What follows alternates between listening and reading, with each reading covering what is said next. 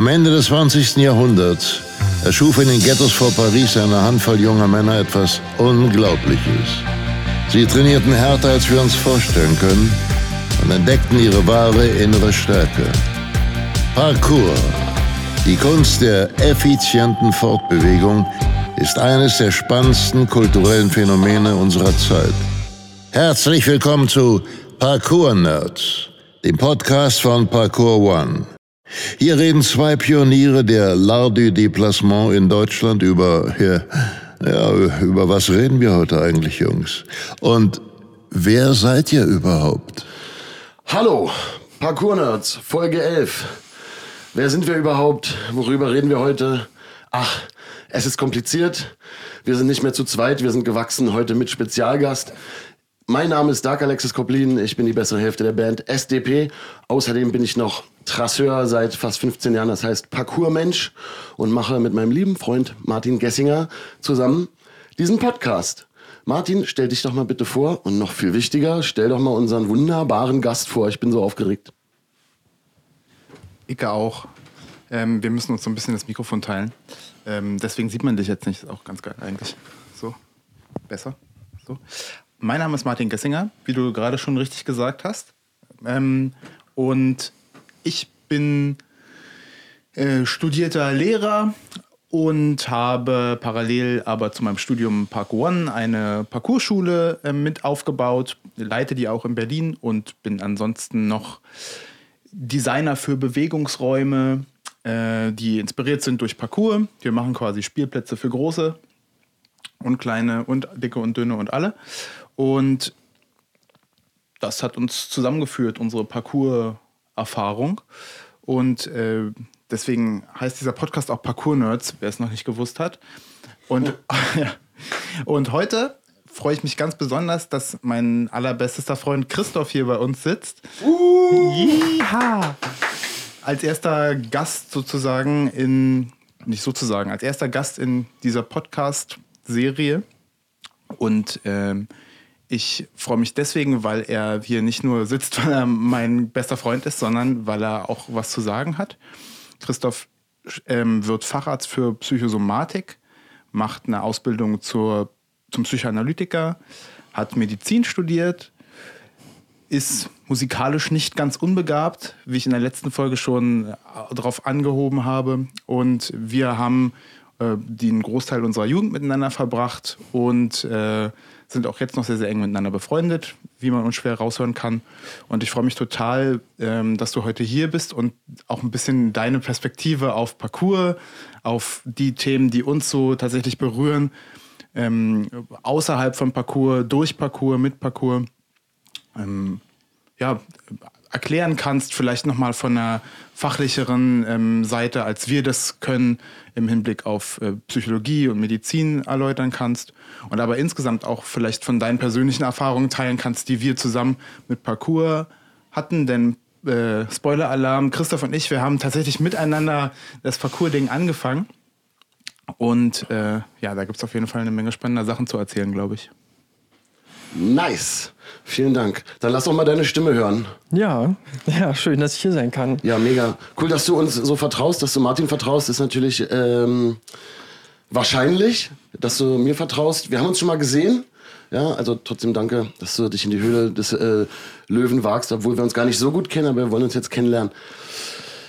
Vielleicht ist es sinnvoll, anzuknüpfen und zu erklären, wo wir herkommen aus der letzten Folge, damit es auch alles Sinn ergibt und warum überhaupt deine Profession dich nebst deiner eigenen Parcours-Erfahrung dazu qualifiziert hat, hier zu uns zu Parkour zu kommen. In der letzten Folge, die Touch the World, die Welt begreifen, hieß, haben wir über Zivilisationskrankheiten gesprochen, sagen wir es mal knapp zusammengefasst. Und ähm, kamen daher, warum Parcours uns so gehuckt hat, warum ist das so deep für uns und warum werden wir so philosophisch quasi, wenn wir über Parcours reden. Und wir kamen dann dazu, dass Parcours wohl für uns eine Kultur ist, die uns zurück zur Natur führt, im besten Sinne. Das heißt, uns hilft, stark zu sein und stabil gegen Zivilisationskrankheiten jeglicher Art. Wir sind dann aber mit unserem doppelten gefährlichen Halbwissen natürlich nicht allzu weit gekommen, weil die Frage dann ist, puh, stimmt es eigentlich, was wir glauben, wie es den Leuten geht? Oder was sind eigentlich Zivilisationskrankheiten? Psychische, geistige Gesundheit. Wir kamen irgendwie an bei der Schnittstelle von Körper und Geist. Wir glauben, dass Parcours da ansetzt. Und dann kommen wir natürlich zu psychisch und geistiger Gesundheit und du bist auf dem Weg zum Psychosomatiker. Das heißt, die Psyche ist der Geist, Soma der Körper, stimmt es? Mhm. Aha, also Körper und Geist. Mm. Vielleicht kann er ja mal erklären, was äh, das so ist, also Psychosomatik und äh, was, was ist denn das Fachart für Psychosomatik? Was macht denn der? Komm mal bitte nicht so nah an mich ran. Ja, ist erst dein bester Freund, nicht ich. Und red mal in die Kamera, weil die Leute lieben deine strahlend blauen Augen, wenn du, wenn du redest und äh, wenn sie bei dem Thema Parcours leuchten. Und sie lieben deine herrschsüchtige Art. ich bin der Moderator, falls man es nicht merkt, dieser Show. Ähm, was war deine Frage? nee, sag mal bitte deine Frage nochmal. Christoph, kannst du einfach mal kurz erklären, was ein Fahrrad für Psychosomatik schwieriges Wort macht? Was, was lernst du da? Wie, ähm, inwiefern unterscheidet sich das von irgendwelchen anderen medizinischen Richtungen? Äh, was quasi, ja, was ist die Essenz von dem? Ja, zum Beispiel macht man auch Paartherapien. das ist ein Ausbildungsbestandteil. Nein, also was macht die Psychosomatik? Die ähm, vielleicht noch mal ein bisschen anders aufgerollt. Der Facharzt heißt ja Facharzt für psychosomatische Medizin und Psychotherapie und das verrät vielleicht schon ein bisschen, wo die Reise hingeht. Ne? Also die Psychosomatik ist ja ein ganz altes Fach an sich mit einem relativ kurzen Zeitraum, wo es dann den Facharzttitel gibt, also 20 Jahre oder so, ein bisschen mehr. Und ähm, die Psychosomatik beschäftigt sich eben genau mit dem, was du schon angedeutet hast, ne? mit dem psychischen und dem somatischen, aber lässt sich da nicht in diesen Dualismus, also in diese zwei Seiten hineinquetschen, äh, sondern guckt halt, wo ist die Verbindung. Ja? Und äh, im, im klassisch psychosomatischen Sinn ist jede Krankheit sowohl somatisch als auch psychisch. Und es kommt immer darauf an, ja, wie ist die Mischung? Also so Klassiker sind ja, weiß nicht, Herz-Kreislauf-Erkrankungen oder ähm, wenn man die andere Seite nimmt, sind dann Angsterkrankungen und so weiter. Ja, und äh, da ist dann immer so die Frage, wie viel ist jetzt seelischen Ursprungs, also wie viel seelisches Material zeigt sich da drin und wie viel körperliches Material zeigt sich auch da drin. Und damit äh, changieren die, die Psychosomatiker und man kann erahnen, dass da ja einfach schon wahnsinnig viel Zeit drauf geht, bis man das überhaupt begriffen hat. Ja, also es ist eines der wenigen Fächer ähm, in der Medizin, die auch wirklich viel Zeit für den Patienten aufbringen muss, damit man den Patienten ein Stück weit auch verstehen kann in seinem Leid. Aber gibt es da, sag ich mal, in der letzten Zeit, keine Ahnung, was die letzte Zeit ist, in den letzten Jahren, vielleicht Jahrzehnten, eine Veränderung oder eine Sensibilisierung in der Medizin? Weil ich als Nichtfachmann mit äh, gefährlichem Halbwissen hatte als Patient in meinem Leben oft den Eindruck, dass sehr stark nur auf den Körper geguckt wird. Und du hast es im Grunde selber schon gesagt, selbst wenn man eine vorrangig körperliche Erkrankung hat, ist es nicht unbedingt auch, hast du gerade auf meine Hände, Hände meine Geste geguckt. ja, ich bin ein richtiger Faxenmacher. Zum Glück hört man das, äh, äh, kann man das im Podcast nicht sehen. Die, die dieses Video sehen, die sehen immer mich zaubern, während ich, während ich was erkläre. Ähm, kann man, man kann gar nicht körperlich krank sein, ohne dass die Psyche auch irgendwie davon betroffen ist. Hast, hast du doch gesagt, oder? Genau. Also das ist, das ist die Position, die in der Psychosomatik bezogen wird. Das ist aber nicht das, was ähm, in der meisten äh, in den meisten Fächern so gelebt wird. Ne? Mit Sicherheit ein großes Problem. Da gibt es dann immer wieder Ausnahmen, gibt auch Leute, die sich da sehr bemühen, aber ich glaube, im Großen und Ganzen ist unser Gesundheitssystem nicht darauf ausgelegt, die Zeit zu investieren, ähm, beides in Betracht zu ziehen. Und viele ähm, Ärzte, glaube ich, haben damit auch Schwierigkeiten, weil sie einfach im Rahmen des Studiums nur wenig darüber hören und wenig sensibilisiert sind dafür. Crazy shit.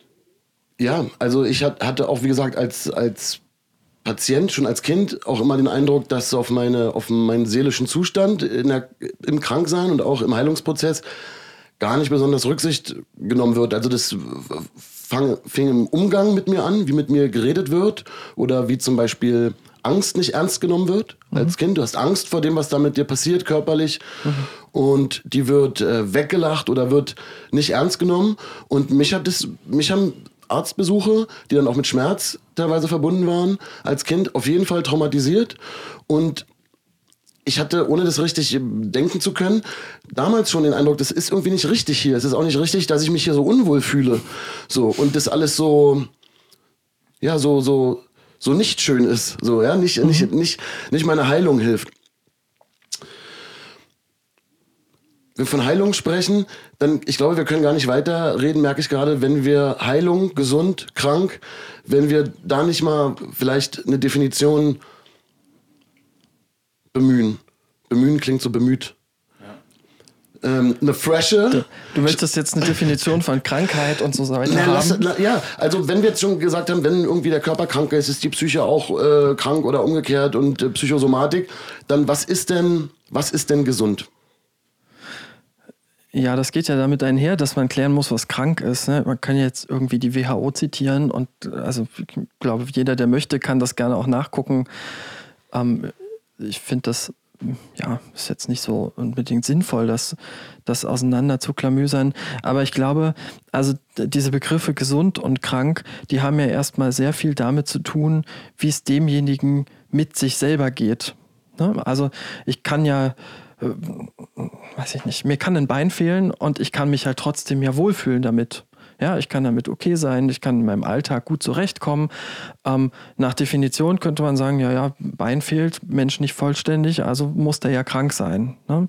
Ich kann aber auch komplett gesund äh, scheinen, ja, ich äh, kann alle äh, Gliedmaßen bewegen, kann alle Aufgaben lösen und kann fürchterlich unglücklich sein, ja, ähm, und mich überhaupt nicht wohlfühlen in meiner Haut, obwohl ich vielleicht alles habe, was ich mir vorstellen kann, ja, und ähm, dann, äh, ja, dann fühle ich mich einfach mit mir selber nicht wohl. So. Das finde ich voll interessant, weil das könnte man doch sagen, also erstmal kommt dann Gesundheit auch als subjektiv empfundenes, subjektiv empfundener Zustand des alles ist in Ordnung, des mir geht es gut. Ja, also subjektives Erleben, ja, sicher. Also ich glaube, wa- was man kurz noch zur Korrektur sagen muss, also es gibt ja eine, eine Diskussion um Krankheitsbegriff und Gesundheitsbegriff. Ich glaube aber, dass, dass ähm, vielleicht das wertvoller ist zu gucken, wie wir es erleben. Ich kann nur meine Perspektive mal so reintragen, wie ich das auch erlebe, wenn ich in Kontakt mit Patienten gehe. Ne? Und ich gucke halt genau danach. Und mich interessiert, und das ist, glaube ich, erstmal so ein, ein sehr psychosomatischer Standpunkt, jedenfalls verstehe ich so, mich interessiert erstmal nicht Diagnose oder irgendwas, sondern mich interessiert das, was denjenigen, der zu mir kommt, äh, was den dahergeführt hat. Ja? Und wenn der kommt und sagt, ja, sein Leben ist in Ordnung und äh, ähm, dann, äh, ja, er kriegt alles gelöst und ja, dann kommt er ja trotzdem hierher und das hat einen Grund. Und häufig erlebe ich das schon so, dass die Menschen, die dann äh, in die Sprechstunde kommen oder äh, auf Station kommen, Tagesklinik kommen, ähm, überhaupt gar nicht wissen, warum sie kommen. Aber sie kommen, ja. Da ist irgendwie ein Gespür dafür, irgendwas stimmt vielleicht doch nicht. Oder sie tun sich einfach sehr, sehr schwer damit, darüber zu sprechen, dass etwas nicht stimmt.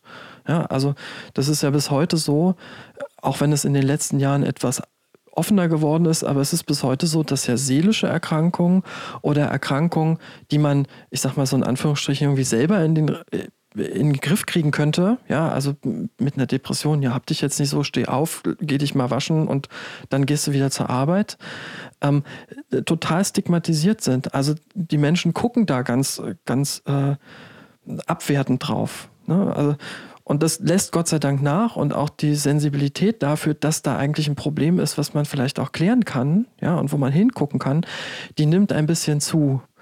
Und ähm, das ist übrigens ähm, auch was, was man gut in Zahlen festmachen kann. Ja, die Krankenkassen, die erheben ja immer solche Berichte von wegen, wie viel Krankschreibungstage durch psychische Erkrankungen und so weiter. Und das hat ja in den letzten Jahren doch deutlich zugenommen.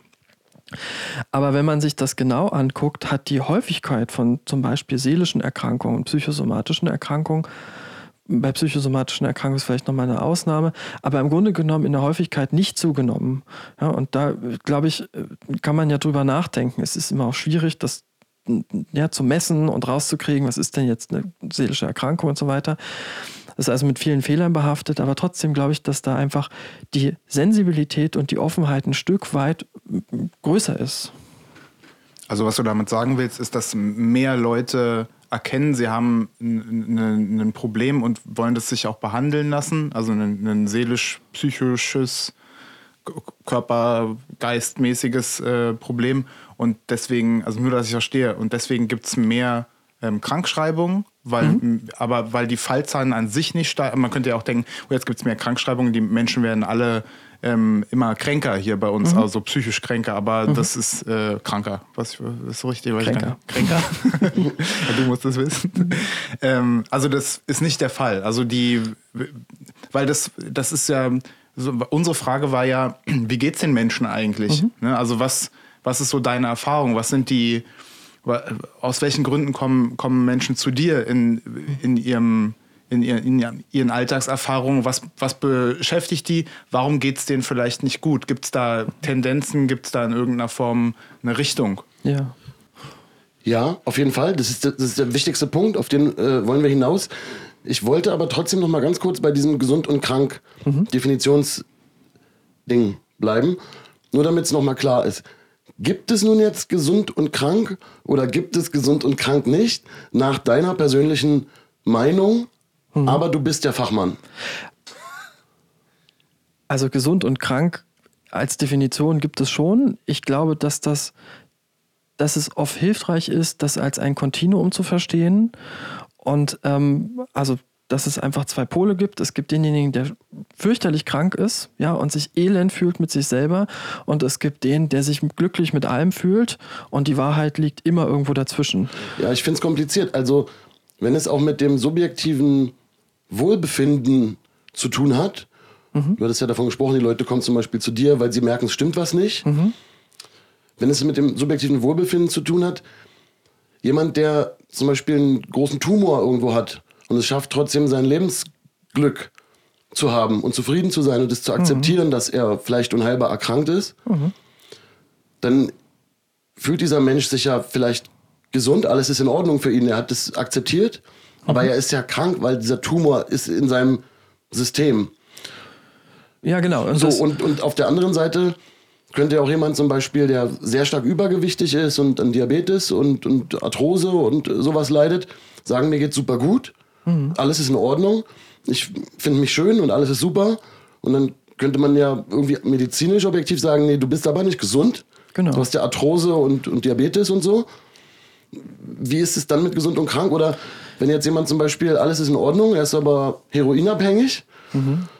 verdient aber gutes Geld und kommt halt klar mit seiner Dosis seit 20 Jahren. So, mhm. Sowas gibt's. Ja, sowas mhm. gibt's mehr, als die Leute das glauben. Ne, Heroinabhängigkeit ist nicht nur auf der Straße mit Nadel, da gibt es ganz andere Themen. Mhm. Derjenige fühlt sich vielleicht auch super mit seinem mhm. Heroinkonsum. Und ich würde aber, wir würden aber wahrscheinlich sagen, er ist suchtkrank. Also, ne, so du merkst ja, ich will dich ein bisschen so mhm. darauf hinaus, dass es nicht so einfach ist mit dem gesund und dem krank und dem sich wohlfühlen, gesund fühlen. Und du hast auf die Dynamik hingewiesen, es ist ja ein Prozess, man ist mhm. nicht irgendwie, sondern es bewegt sich die ganze Zeit.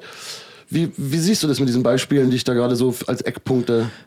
Ja, also ich denke, das ist halt genau der Punkt, an dem es dann wirklich kompliziert wird. Ne? Man kann das natürlich objektiv versuchen zu betrachten und mit einem Tumor kann man sagen, klar, ist krank, alles klar. Wie das Beispiel vorhin, drastisch gewählt, aber es ist schön plastisch, ja, mit dem Bein, das halt nicht da ist. Ähm, und äh, da kann man sagen, klar, das ist halt ein Defizit, das kann man als Krankheit definieren und das gehört behandelt. Ja, bei einer Tumorerkrankung ist es ja vielleicht wirklich ganz dringend notwendig, vielleicht sogar lebensverlängernd oder kann sogar heilend wirken, ja, wenn man da behandelt. Und trotzdem gibt es Menschen, die sich aus welchen Gründen auch immer gegen eine Behandlung entscheiden. Ja, bei solchen körperlichen Erkrankungen ist das natürlich immer äh, ein bisschen ähm, mit so einem großen Fragezeichen verbunden. Ja, warum macht er denn das jetzt nicht? Also er könnte doch überleben. Aber ja, es kann ja gut sein, dass jemand damit sich etwas abgeschlossen hat. Kann aber auch gut sein, dass es einem nur so vorkommt, ja, dass er da was abgeschlossen hat. Und letztlich würde er sich vielleicht gerne behandeln lassen wollen, aber er schafft diesen Schritt nicht.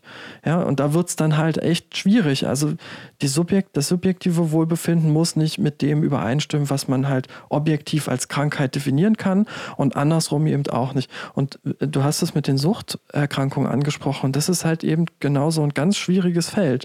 Ja, Suchterkrankungen gehören ja mit zu den Erkrankungen, die sich fürchterlich schlecht behandeln lassen. Also die Erfolgsraten einer Suchtbehandlung sind einfach hundsmiserabel. Und da spielt das halt, glaube ich, mit rein. Ja, sicherlich sind diese Menschen äh, krank in einem objektiven Maß. Also die brauchen einen Stoff, welchen auch immer. Es muss gar nicht Heroin sein, also Alkohol und sowas spielt da viel mehr eine Rolle. Ähm, und trotzdem ähm, haben sie häufig gar keine Motivation, etwas daran zu ändern. Und das wiederum hat aber ja in ihnen etwas auch damit zu tun, was sie erlebt haben, was sie mitbringen, worauf sie gucken können bei sich selber. Und bei manchen sind die Dinge, die dazu führen, dass jemand dann eine Suchterkrankung zum Beispiel entwickelt, in den häufigsten Fällen ist das meiner Erfahrung nach wirklich so, sind ganz schreckliche Dinge, die die Menschen erlebt haben. Und die Frage ist, schaffen die das überhaupt dorthin zu gucken, ja, um das zu klären? Oder müssen die nicht einfach weggucken und dann auch mal auch von ihrer Erkrankung weggucken? Und dann sind sie vielleicht objektiv krank, fühlen sich aber subjektiv gar nicht krank. Wenn man dann allerdings es schafft, mit denen in Kontakt zu kommen, dann äh, entsteht da doch vielleicht so ein Punkt, wo man sagt, Mensch, da läuft doch irgendwas schief. Und die Frage ist dann, ob sie das wiederum halten können. Ja, also das ist unfassbar kompliziert und das kann man mit einer einfachen Definition gar nicht erreichen. Diese Punkte, mit denen man, also wo man sich mit Patienten dann äh, plötzlich wiederfindet. Ähm, ist es das, was man auch als falsches Selbst bezeichnet? So, was du gerade ähm, äh, äh, angesprochen hast, dass man glaubt, jemand zu sein, der man eigentlich in Wirklichkeit gar nicht ist, weil man es nicht schafft, sich, ähm, sich ehrlich zu betrachten? Ja, mit Sicherheit. Also ein Stück weit ähm, findet man sich oder finden sich diese Menschen, glaube ich, schon auch in einer Realität wieder, wo sie ähm, äh, immer wieder auch ins Grübeln kommen und dann merken, Mensch, irgendwie fühle ich mich doch nicht so, wie ich mich will. Irgendwie war das früher besser, anders. Ne? Aber sie finden auch keinen Weg zurück oder nach vorne und sind dann halt so ganz unbewegt innerlich. Ja, die, das ist, äh, glaube ich, ein ganz, ganz hilfreiches Bild. Ich erlebe das ganz häufig, dass Menschen äh, zum Beispiel in die Sprechstunde kommen, ich muss gerade an einen Fall aus der letzten Woche denken, ähm, die das so ganz eindrücklich geschildert hat, ganz aktiv sonst immer und hat sich viel bewegt und ist in so ein richtiges tiefes Loch gefallen, warum auch immer, ja, das ist ja dann mal die nächste Frage. Ähm, aber die fühlte sich auch innerlich und war es auch äußerlich völlig bewegungsunfähig. Ja, die konnte sich innerlich und äußerlich nicht mehr rühren. Und manchmal ist es so, dass es in den Therapien, guten Therapien natürlich, so den Sternstunden, ja, ähm, dass es dann gelingt, diesen inneren Raum wieder zurückzugeben. Und dann kommt der äußere Raum auch wieder zurück. Und genauso kann es aber auch sein, einen äußeren Raum, eine äußere Bewegung wiederherzustellen und eine innere Bewegsamkeit wieder zu holen. Ne? Das, ist, äh, das hängt unmittelbar miteinander zusammen. Da merkt man gut, dass das eben nicht getrennt werden kann, dass es sich immer auch als, als ein Spiegel nach außen trägt und nach innen zurückkoppelt. Das ist unser Thema.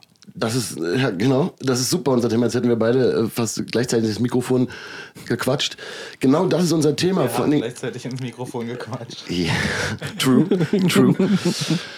Bewegen ist ja irgendwie ein Schlüsselwort. Du hast gesagt, sich innerlich und äußerlich quasi nicht mehr zu rühren. Und bei Parcours geht es um Bewegung, sich innerlich und äußerlich zu rühren. Mhm. Da, kann man, da kann man gut ansetzen. Trotzdem interessiert mich auch nochmal die Frage, weil du von inneren und äußeren Raum gesprochen hast.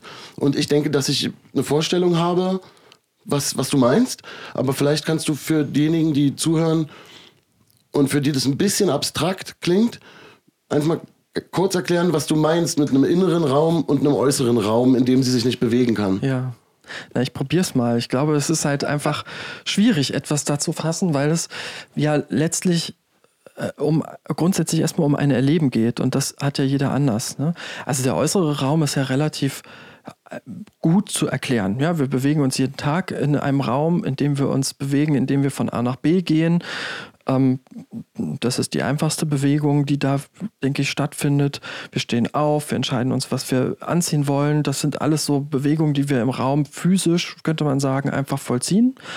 Ne? Und wir bewegen uns aber auch in anderer Form, nämlich wir entscheiden uns, gehen wir zu demjenigen, gehen wir da nicht hin, gehen wir Eis essen, ähm, entscheiden wir uns, mit jemandem zusammenzuziehen, entscheiden wir uns vielleicht einfach auch, uns von jemandem loszusagen. Das sind ja alles Bewegungen.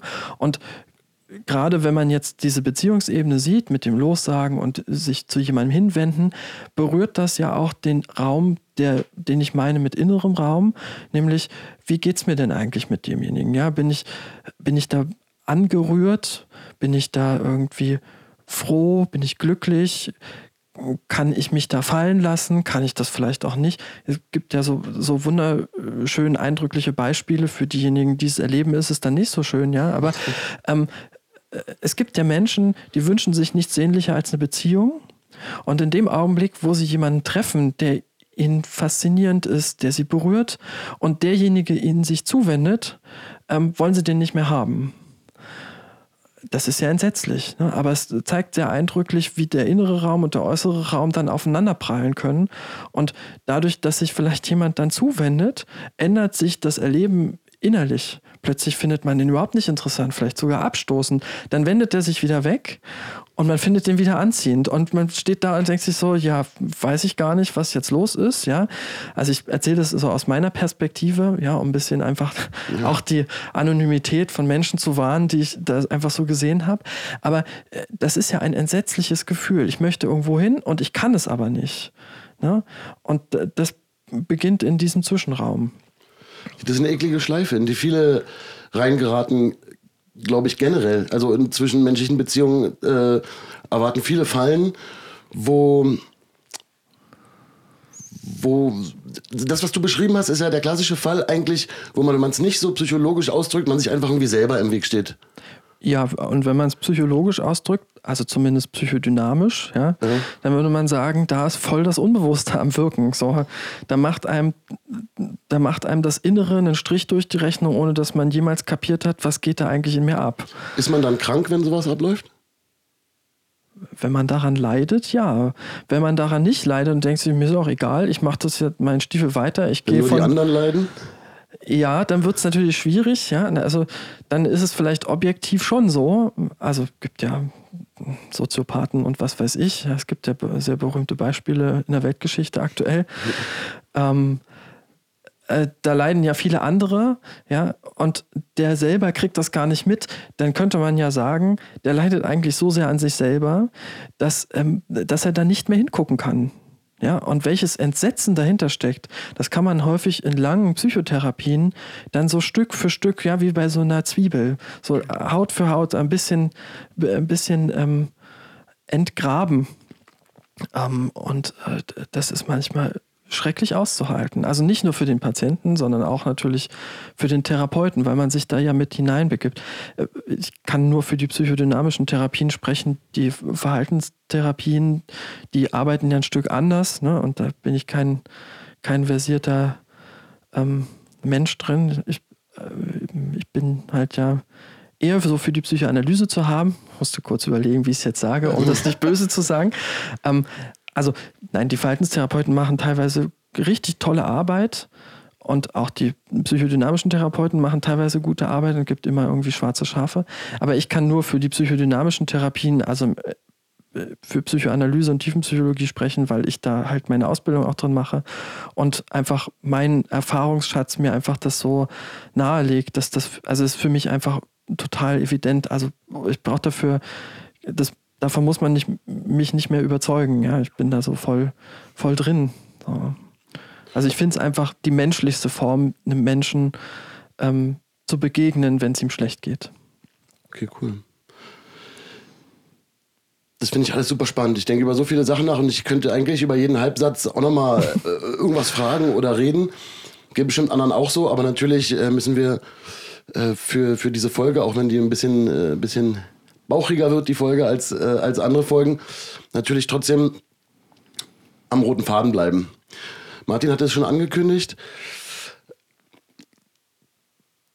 Die Frage nach dem Zustand der, der Gesellschaft, Zivilisationskrankheiten, Martin, äh, formulierst, formulierst, formulierst doch noch mal besser als ich, bitte. ähm, ich lehne mich mal hier so auf dich ab, ne? Wir sind ganz professionell ausgestattet. Äh, ja, wie, wie geht's so den Menschen, die dich, die dich äh, aufsuchen? Ähm, und wie schätzt du ein, äh, geht so insgesamt gesellschaftlich Gibt es irgendwelche Gemeinsamkeiten, die die Patienten, die zu dir kommen, die du behandelst, dass die haben? Ich meine, werden nicht alle die gleiche Krankheit haben wahrscheinlich, aber ähm, siehst du gesellschaftlich ähm, Auslöser für Dinge? Also wir haben ja in der letzten Folge, muss noch mal ein bisschen weiter auszuholen, wir haben in der letzten Folge darüber gesprochen, dass wir glauben, dass die ähm, die Möglichkeiten, die die moderne westliche Industriegesellschaft uns bietet, ähm, inklusive Internet und all den Annehmlichkeiten, die damit kommen, dass den Menschen das nicht zwangsläufig nur hilft und ähm, Dinge erleichtert, sondern dass es sie auch äh, unglücklich macht, weil sie selber gar nicht mehr in, in, in Handlung kommen, in die Möglichkeit, eigenständig Dinge zu gestalten, sich selbst als wirksam zu erleben, weil ihnen im Grunde alles abgenommen wird und die Dinge, die die Menschen in ihrem Alltag tun, ist ja eine sehr krasse Verallgemeinerung, die Menschen, wer sind denn die Menschen, muss man ja auch immer dazu sehen, aber ähm, was, was wir so als westliche Industriegesellschaftsmenschen so den ganzen lieben langen, lang tut, langen äh, Tag lang tun, ist ähm, ganz oft ja in so einer äh, Verwertungslogik, wir müssen irgendeine Funktion erfüllen. Ähm, und wenn wir die gut erfüllen, dann ähm, können wir vielleicht in der noch aufsteigen, wir kriegen da unser Geld und ähm, das ist es irgendwie. So, und ähm, die Selbstverwirklichung, um mal so ein ähm, abgedroschenes Wort zu bemühen, die findet eigentlich gar nicht statt, weil äh, spannenderweise die Menschen aus unserer Sicht auch immer weniger selber wissen, was sie denn eigentlich wollen, weil ihnen eben alles abgenommen wird. Sie kommen gar nicht in die Position zu entscheiden. Und ähm, das ist jetzt sehr abstrakt, aber wir haben festgestellt, dass Parcours ja für uns eine Möglichkeit ist, da irgendwie auszubrechen, selbstständig gestalterisch tätig zu sein, was zu machen, was gar nicht vorgegeben ist. Wir interpretieren Räume um, wir machen Dinge, die ähm, keiner sagt, macht es da mal jetzt hier. Ähm, und äh, außerdem Körper und Geist, wir verbinden das miteinander. Das hat einen starken Einfluss auf uns gehabt. Ähm, und wir haben das als Möglichkeit des Ausweichens oder des, der, der, einer alternativen Beschäftigung in diesem System, was uns eigentlich alles abnehmen will und was uns die Sachen vereinfachen will, betrachtet. Und meine Frage zielt eben darauf ab, was siehst du bei den Menschen, die du behandelst? Was siehst du da für Ursachen? Siehst du Ursachen auch in ähm, ähnlicher Weise, wie wir die eingeschätzt haben, so als Experte? Ähm, siehst du, dass die Gesellschaft da Vorschub leistet, bestimmten, bestimmten Alltagserkrankungen vielleicht, die es gibt, so was wir auch vorhin schon hatten, Zivilisationskrankheiten. Gibt es sowas oder haben wir uns das irgendwie aus der hohlen Hand geholt und das ist nur so unsere laienhafte Beobachtung? Naja, dass es Zivilisationskrankheiten gibt, das ist ja unbestreitbar. Ne? Und die heißen, glaube ich, ja schon sehr berechtigt Zivilisationskrankheiten, weil sie in einer bestimmten Zivilisation entstehen. Also in einer bestimmten Gesellschaftsstruktur, in einem bestimmten sozialen Gefüge. Und ähm, wenn man, also was ich vorhin gesagt habe, ne, die, die, ähm, die Häufigkeit der seelischen Erkrankung hat ja nicht zugenommen in, dem letzten, äh, in, in den letzten Jahrzehnten.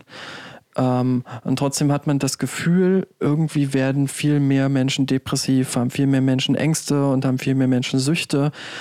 Ähm, dann äh, kann man das ja auch anders denken, kann sagen, naja, vielleicht hat sich einfach das gesellschaftliche Umfeld so geändert, dass ähm, bestimmte Erkrankungen gemeint sind dann erstmal Erscheinungen von Symptomen ähm, befeuert werden. Ja, also Lösungsstrategien sind für, für ähm, ein inneres Unzufriedensein oder ein, eine innere Not, die da entsteht durch die Rückwirkung Gesellschaft, Mensch als solches. Ne?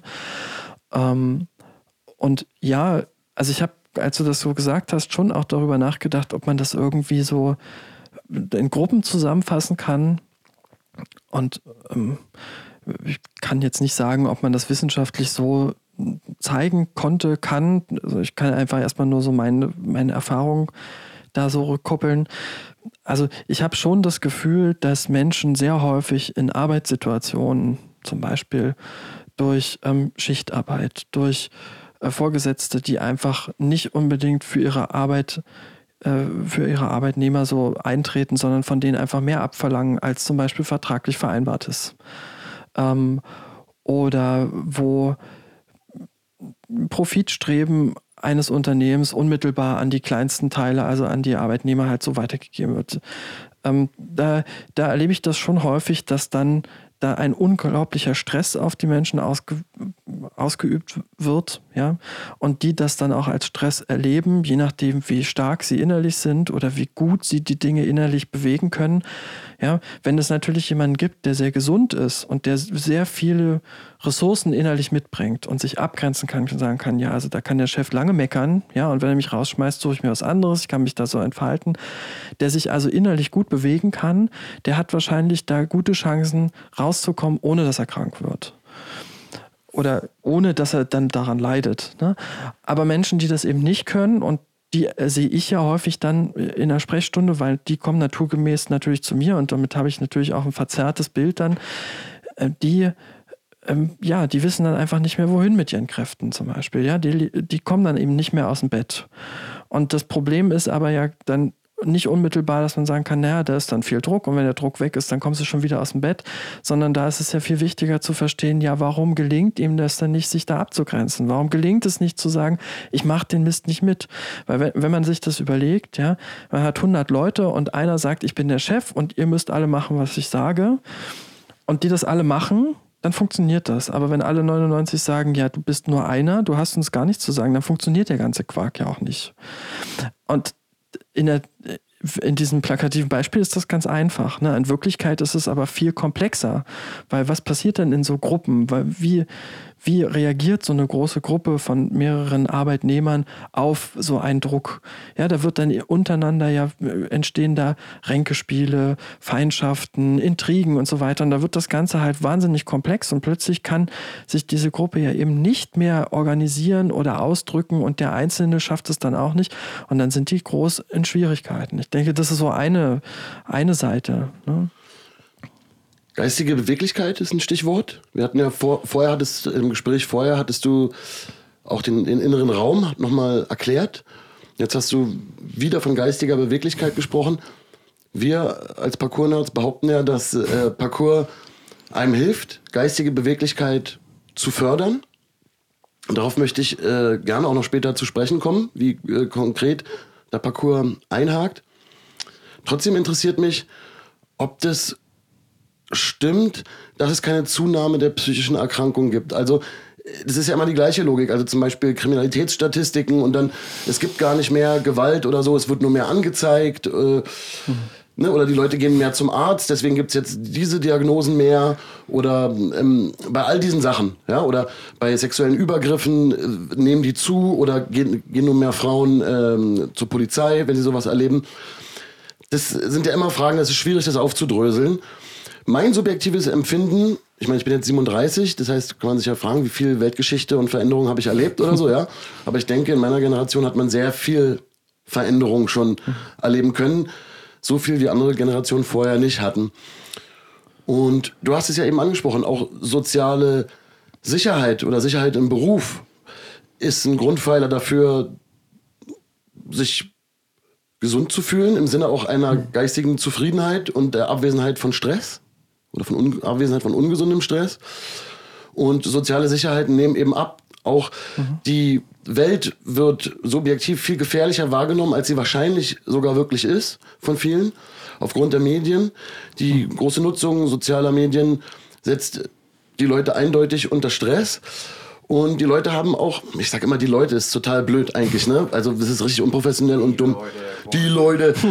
Ich habe ja gesagt, subjektiv, was ich wahrnehme in meinem Leben von der Gesellschaft hier. Ich bin ja in Deutschland aufgewachsen, ne? Also das meine ich natürlich. Und ich dachte, dass ich aus Quellen, keine Ahnung, ich kann sie nicht benennen, dass ich aus Quellen weiß, dass es sehr wohl zugenommen hat. Jetzt hast du ja gesagt, es hat nicht zugenommen, die Leute lassen sich nur mehr behandeln, ne? Aber woher will man das denn wissen? Also woher willst du denn wissen jetzt, auf, auf, auf blöd gesagt, wie viele Leute das vorher schon hatten und sich nur nicht haben behandeln lassen?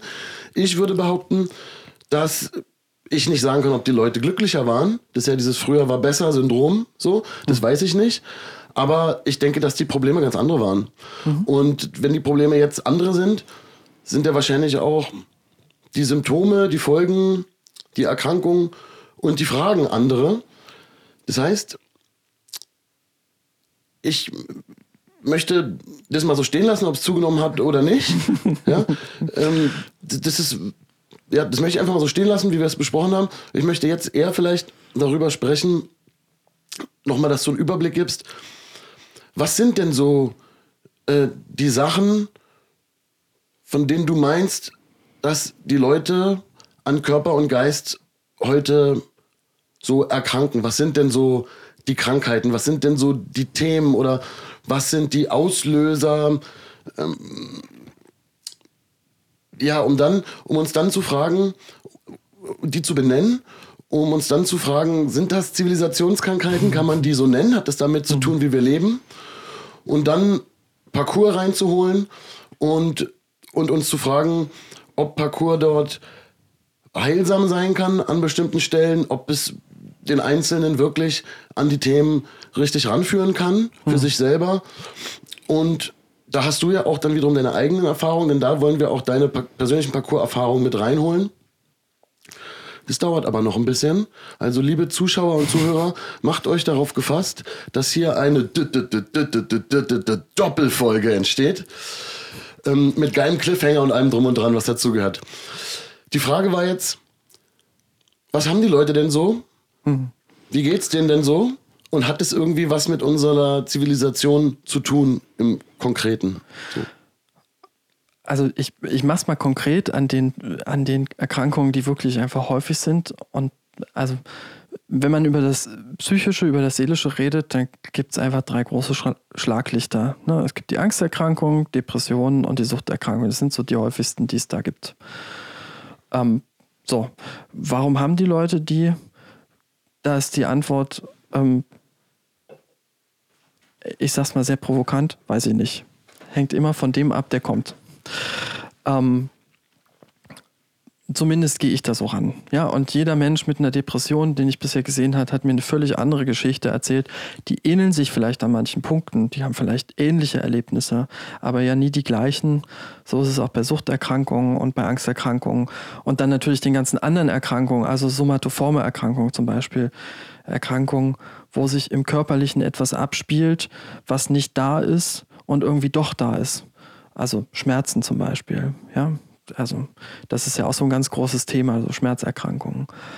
Ähm, dazu muss man, glaube ich, wissen, dass Schmerzen immer im Kopf entstehen. Es gibt keine Schmerzrezeptoren. Ja? Das heißt, Schmerz ist immer eine Interpretation dessen, was wir körperlich erleben. Also Das- es tut nicht hier weh, wenn ich mich geschnitten habe, Na doch, am es Arm, tut, sondern es tut im Kopf weh. Nein, nein, es tut schon da weh, aber dass da etwas kaputt ist, wird höchstens signalisiert und, und das ist ja schon diese, diese Aufspaltung ne, in körperlich und geistig.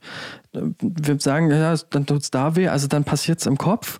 Ja, es ist schon natürlich das, was zusammenhängt, ja. Aber Schmerz ist etwas, wofür es keine Rezeptoren gibt, sondern das, was wir schon versuchen zu interpretieren von dem, was unser Körper, wenn man es mechanisch sieht, ähm, einfach rückmeldet. Ne? So, und das sind so die häufigen, häufigen seelischen Dinge. Ähm, und naja, was ist halt äh, im körperlichen, see, äh, seelisch, äh, muss man gucken, ja, aber die körperlichen Erkrankungen, die häufig da sind, sind halt einfach Herz-Kreislauf-Erkrankungen, ja, Herzinfarkt, das, das kennt eigentlich jeder, fast jeder könnte wahrscheinlich erzählen, wie sich so einigermaßen Herzinfarkt anfühlen könnte.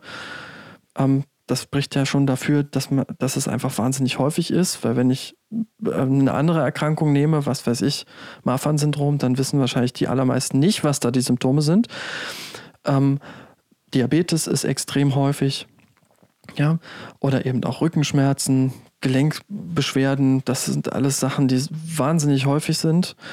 Und ähm, da kann man natürlich die Position vertreten, ja, ist ja eine körperliche Erkrankung.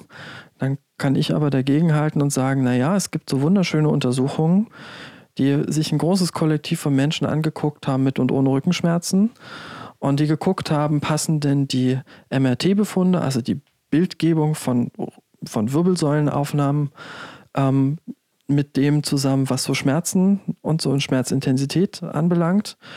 Und ähm, was man ganz klar sagen kann, ist, die passen überhaupt nicht zusammen. Mhm. Ähm, es gibt Menschen, die haben einen fürchterlichen Bildbefund, da guckt man rauf und denkt sich, der kann eigentlich nur, also der kann eigentlich gar nicht mehr laufen. Ja, der muss vor Schmerzen eigentlich im Bett liegen und der kommt quietschfidel in die Sprechstunde geflitzt und macht da überhaupt gar keinen Fass auf, weil, weil der einfach keine Probleme hat. Ja, der, der leidet, also hat da nichts. Und dann gibt es Menschen, die haben eine 1A-Wirbelsäule, wie sie im Lehrbuch steht, ja, und haben die fürchterlichsten Schmerzen. Ähm, genau. So ist es. Da und sind wir auch wahrscheinlich wieder, dass auch das gesund und krank, dass das alles nicht so normativ, also mit so, mit so, einem, an so einem Maßstab einfach festgemacht werden ja. kann.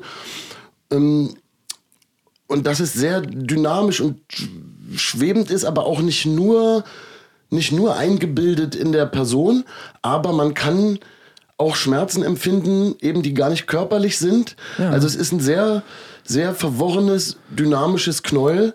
Und eigentlich denke ich als, als Mensch über die Dinge, die gut laufen, ja gar nicht nach. Genau. Ne? Also sie werden mir gar nicht bewusst, bis ich ein Problem dort entwickle. Und dann stecke ich quasi schon in der Misere, weil ich, weil ich plötzlich herausfinden muss, äh, was ist eigentlich los? Also bevor ich überhaupt gemerkt habe, hier geht es mir schlecht, war mir nicht mal mhm. bewusst, dass es mir hier irgendwo gut geht ja. an einer Stelle oder dass da irgendwas richtig, bevor ich, bevor nicht was richtig falsch gelaufen ist, habe ich gar nicht gemerkt, dass da eigentlich überhaupt ja. was läuft. Naja, das ist halt genau das Ding, ne? Also zu diesem Eingebild ist nochmal wichtig, das wird häufig verwechselt. Ja? Also ein Schmerz, den ich habe und für den ich keinen körperlichen Befund finde, der ist ja nicht, ähm, ich sag mal so, derjenige, der darüber berichtet, hat ja nicht einen an der Klatsche, sondern der hat den Schmerz. Die Frage ist nur, warum hat er den Schmerz? Ähm, und häufig ist das in der Medizin auch wirklich sehr verbreitet, ja, dass dann gesagt wird, gibt es keinen Befund, naja, ist psychosomatisch. Mit dem, mit dem Beifuß, äh, naja, bildet er sich alles ein, ne, soll man nicht so jammern, der hat hier nichts verloren. Und dabei hat er aber eigentlich ein anderes Problem. Das Problem findet sich vielleicht nicht unmittelbar an der Rückenmuskulatur oder an der Wirbelsäule, aber das Problem findet sich ja trotzdem in ihm, denn ihm tut was weh. Und diese Menschen haben wirklich fürchterliche Schmerzen. Ähm, und sie leiden vor allem auch daran, dass man ihnen unterstellt, sie hätten keine.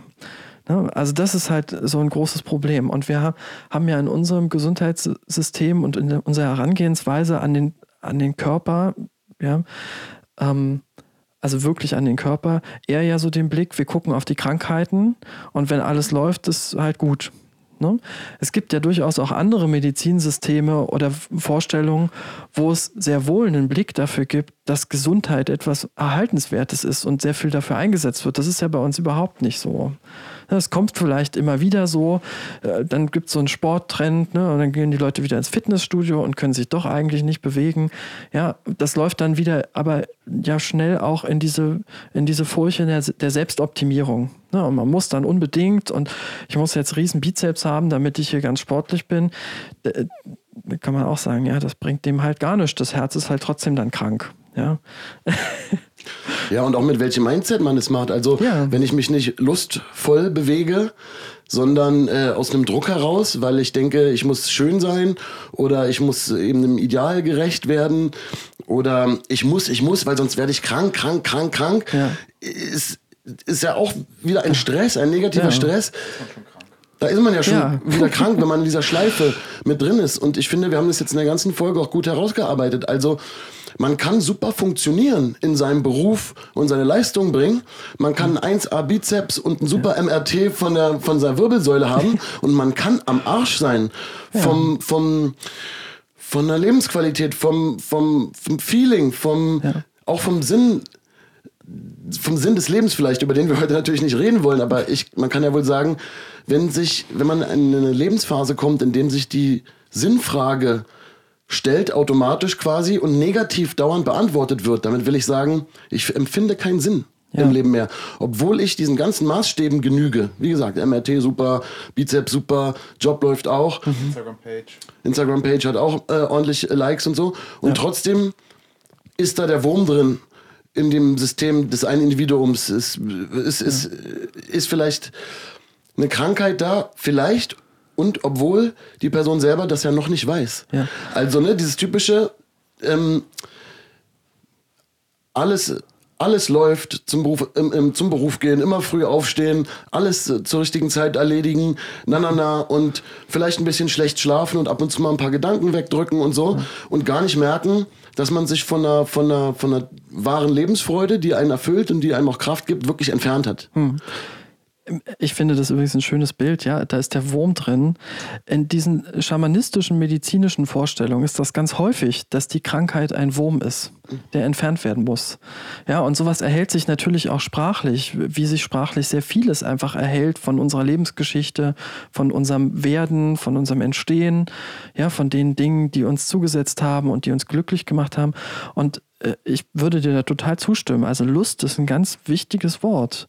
Ähm, denn viele haben gar kein, so empfinde ich das, ich kann das auch nicht an Zahlen festmachen, aber ähm, viele haben keine Vorstellung davon, was ihnen Lust bereitet, was ihre Bedürfnisse sind und verwechseln das, wenn es häufig in solchen Diskussionen dann darum geht, sehr schnell mit, ähm, mit egoistisch und Egozentrik. Und dabei hat das aber nicht unmittelbar was miteinander zu ja, das hat nicht unmittelbar was miteinander zu tun, aber da merkt man schon, wie sehr da vielleicht einfach auch ähm, äh, Bereiche gegeneinander ausgespielt werden, Funktionalität, Lust, das fun geht nicht so zusammen. Ja, man muss ja auch nur eine Generation zurückgucken, unsere Elterngeneration, die, also von den Menschen, die in, in äh, Ostdeutschland ja dann auch ge- geboren sind, die haben ja einen ganz krassen Bruch auch erlebt, einen ganz krassen Sozialisationsbruch auch erlebt. Ähm, und die hadern häufig ja auch nochmal damit, ja, was darf ich denn, was kann ich denn jetzt, wie geht das hier? Lust, ja, also damit äh, kann dann nur an Menschen denken, die ich gut kenne, die haben wenig Vorstellung davon, was Lust eigentlich ist. Und ich habe das äh, als so persönliche Anekdote ne, äh, im Rahmen dieser Psychoanalytiker-Ausbildung ähm, mache ich seit, oh, ich muss kurz überlegen, seit Anfang 2016 ja auch eine Psychoanalyse, teilweise mit bis vier Stunden die Woche, aber also mindestens seit drei Stunden die Woche. Und ich habe da auch in diesem Zusammenhang erst so einen Zugang dazu gefunden, was ist denn das überhaupt Lust, was will ich denn? Und wo, wem bin ich denn da irgendwie in mir ausgeliefert, wo ich es gar nicht dachte und lieber lieb dem anderen äh, den ganzen Dreck in die Schuhe gekehrt hätte, ja. Und da- da, da kann man das ja dann auch sehr, sehr an sich erleben, wie, wie, wie schwer es manchmal ist, auf Dinge zu gucken, die man, naja, äh, schon erlebt hat und lieber nicht sehen möchte.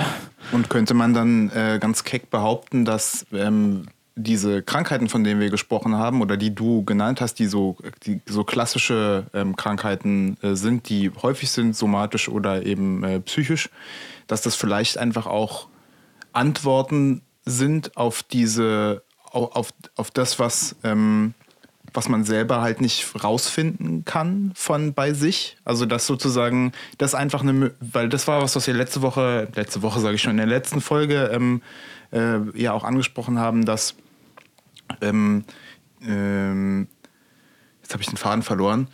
Hm, da, ach so, genau, dass die, dass die Menschen, die krank werden, im Grunde noch eine ähm, noch ein gewisses Maß an Sensibilität haben, weil da passiert zumindest irgendeine Reaktion auf ein, ein, äh, etwas, wo, wo man eigentlich leidet. Und die, die, also das, das geht dann wieder in meine Theorie zurück, dass in der Gesellschaft insgesamt einfach grundlegend Probleme da sind, wo man eigentlich dran erkranken muss, wenn man nicht, so wie du vorhin meintest, auch die sich selber ermächtigen kann. Also die Menschen, die damit gut zurechtkommen, mit dem Chef zum Beispiel oder sowas.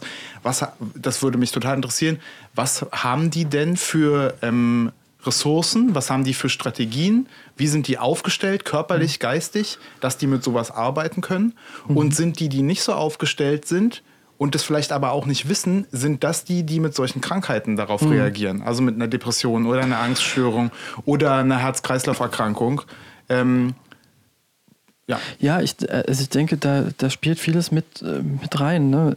Ähm, das geht vielleicht noch mal so ein bisschen so als Rückgriff auf das, wie ist das mit dem Zunahmen von psychischen Erkrankungen und so weiter. Ist das wirklich so, dass es nicht zunimmt? Ähm, ich glaube, Gesellschaft ohne ohne Stress äh, ist nicht existent. Ne? Also sobald Menschen in einer Gruppe zusammen sich finden, und das kennt jeder, der eine Beziehung führt oder jedes Kind, das in den Kindergarten geht, da gibt es dann Freunde und dann verschiebt sich das, dann kommt ein neues Kind dazu, dann gibt es erstmal viel Unruhe. Also egal, wo man hinguckt, soziale Gruppen fördern ja immer auch etwas Konflikthaftes hervor. Und mit diesem Konflikthaften muss man irgendwie umgehen. Jetzt ist jede Gesellschaft natürlich anders strukturiert. Die alten Griechen haben anders gelebt als die ähm, äh, chinesischen äh, Kulturkreise ähm, oder naja, was auch immer das sein soll, ja, aber also das ist ja auch schon schwierig, das zu definieren oder, oder halt die ähm, arabischen Kulturkreise und so weiter, die haben natürlich alle unterschiedliche Gesellschaftsstrukturen, damit unterschiedliche Druckverhältnisse, wenn man das mal so in diesem Begriff fasst. Und damit kanalisieren sich natürlich ähm, Konflikte anders in Symptome als halt ähm, bei uns. So. Und damit, ich glaube auch, dass das, also das ist, da haben sich ja kluge Menschen mit beschäftigt, ne, wie das ist mit den Häufigkeiten von Erkrankungen und so weiter. Und ähm, ich glaube aber auch, dass das vielleicht ein Punkt ist, habe ich jetzt noch nicht nachgeguckt, ja, aber der vielleicht schwer zu erfassen ist. Wie verändern sich denn auch psychische Erkrankungen? Also vor 100 Jahren, ja, Psychoanalyse, Freud, da war die Hysterie ganz verbreitet. Auch das ist wieder nur ein Ausschnitt aus der gehobenen Gesellschaft gewesen. Ähm, aber das ist ja ein Krankheitsbild, was wir heute so ja nicht mehr so sehen. Ne? Aber da hat sich dann einfach viel verschoben.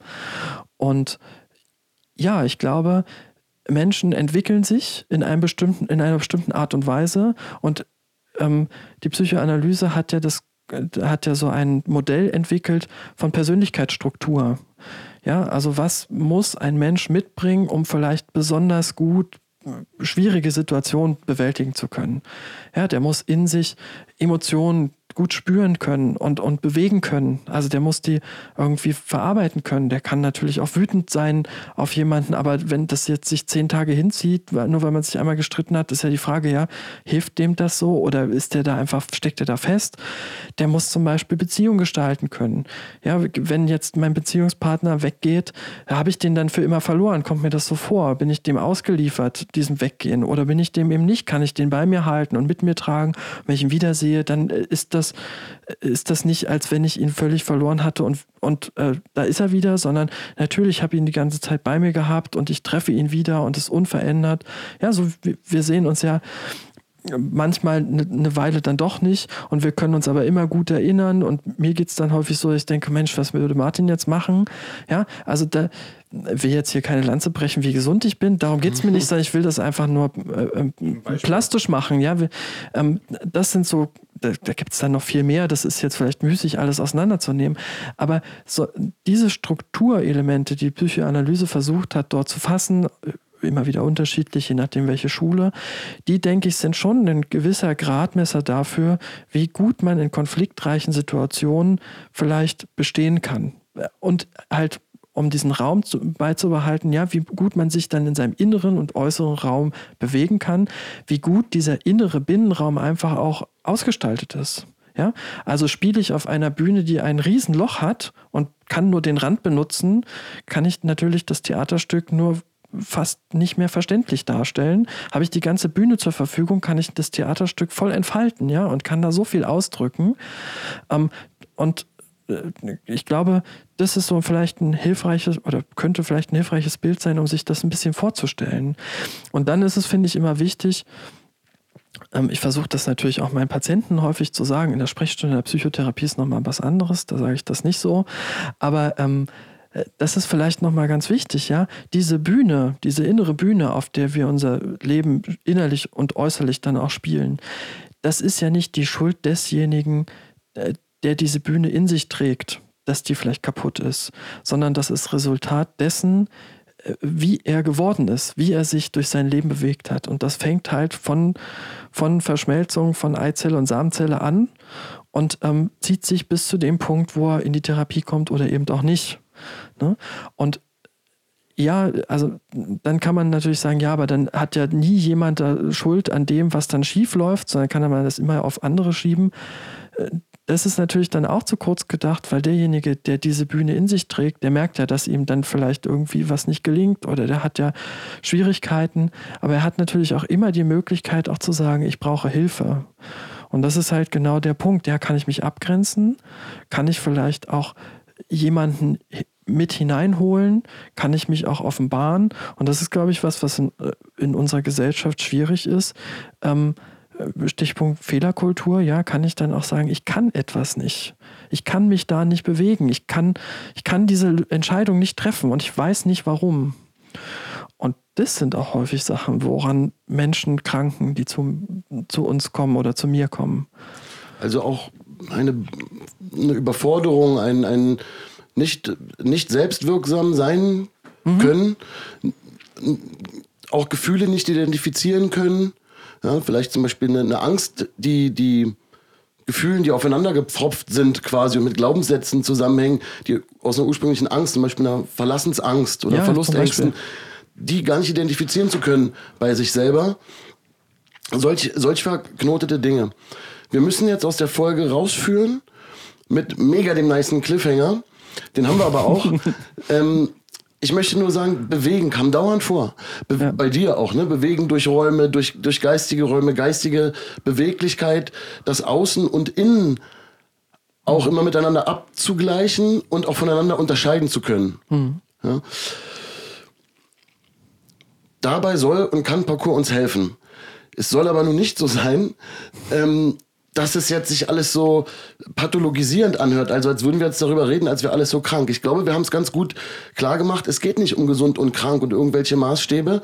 Wir sind sogar ziemlich schnell von dieser Gesellschaft so weggekommen und dank deiner Hilfe sind wir immer wieder zum Menschen hin und haben reingeleuchtet und und nach Bedürfnissen gefragt mhm. und was ist eigentlich los und jeder Mensch ist eine eigene Geschichte und nicht irgendeine Krankheit oder irgendein Symptom oder irgendeine funktionierende Maschine. Mhm. Jetzt fragt sich der geneigte Hörer, und das hat jetzt mit Parcours zu tun, wo die über Wandhäuser rüberspringen? ja, das ist natürlich ein Running Gag, was wir alles gehört haben schon über Parcours für verzerrende Sachen. Ähm, oh, das finde ich, das, das finde ich mega spannend. Was ich aber noch spannender finde, ist, was können jetzt die Antworten sein? Also wenn, ähm, wenn wir diese, wenn wir, wir haben nicht Probleme aufgetan, sondern wir haben eigentlich Felder aufgemacht. So, und in diesen Feldern müssen Lösungen liegen. Und wir wollen zeigen, wie krass die Power von Parcours ist und wie sehr wir uns mit Parcours stärken können und uns ja, être fort pour être utile, für uns selber und für andere auch äh, nützlich werden können mit unserer Stärke, selbstwirksam werden. Keine Ahnung, vielleicht schaffen wir es auch nicht. Vielleicht mache ich auch zu viel Klamauk nächste Folge. Könnte passieren. Aber jetzt, warte, ich höre schon die, äh, die, die, die, die Outro-Melodie. Hört ihr sie auch? Bis zum nächsten Mal. Wink mal in die Kamera, Christoph. Tschüss.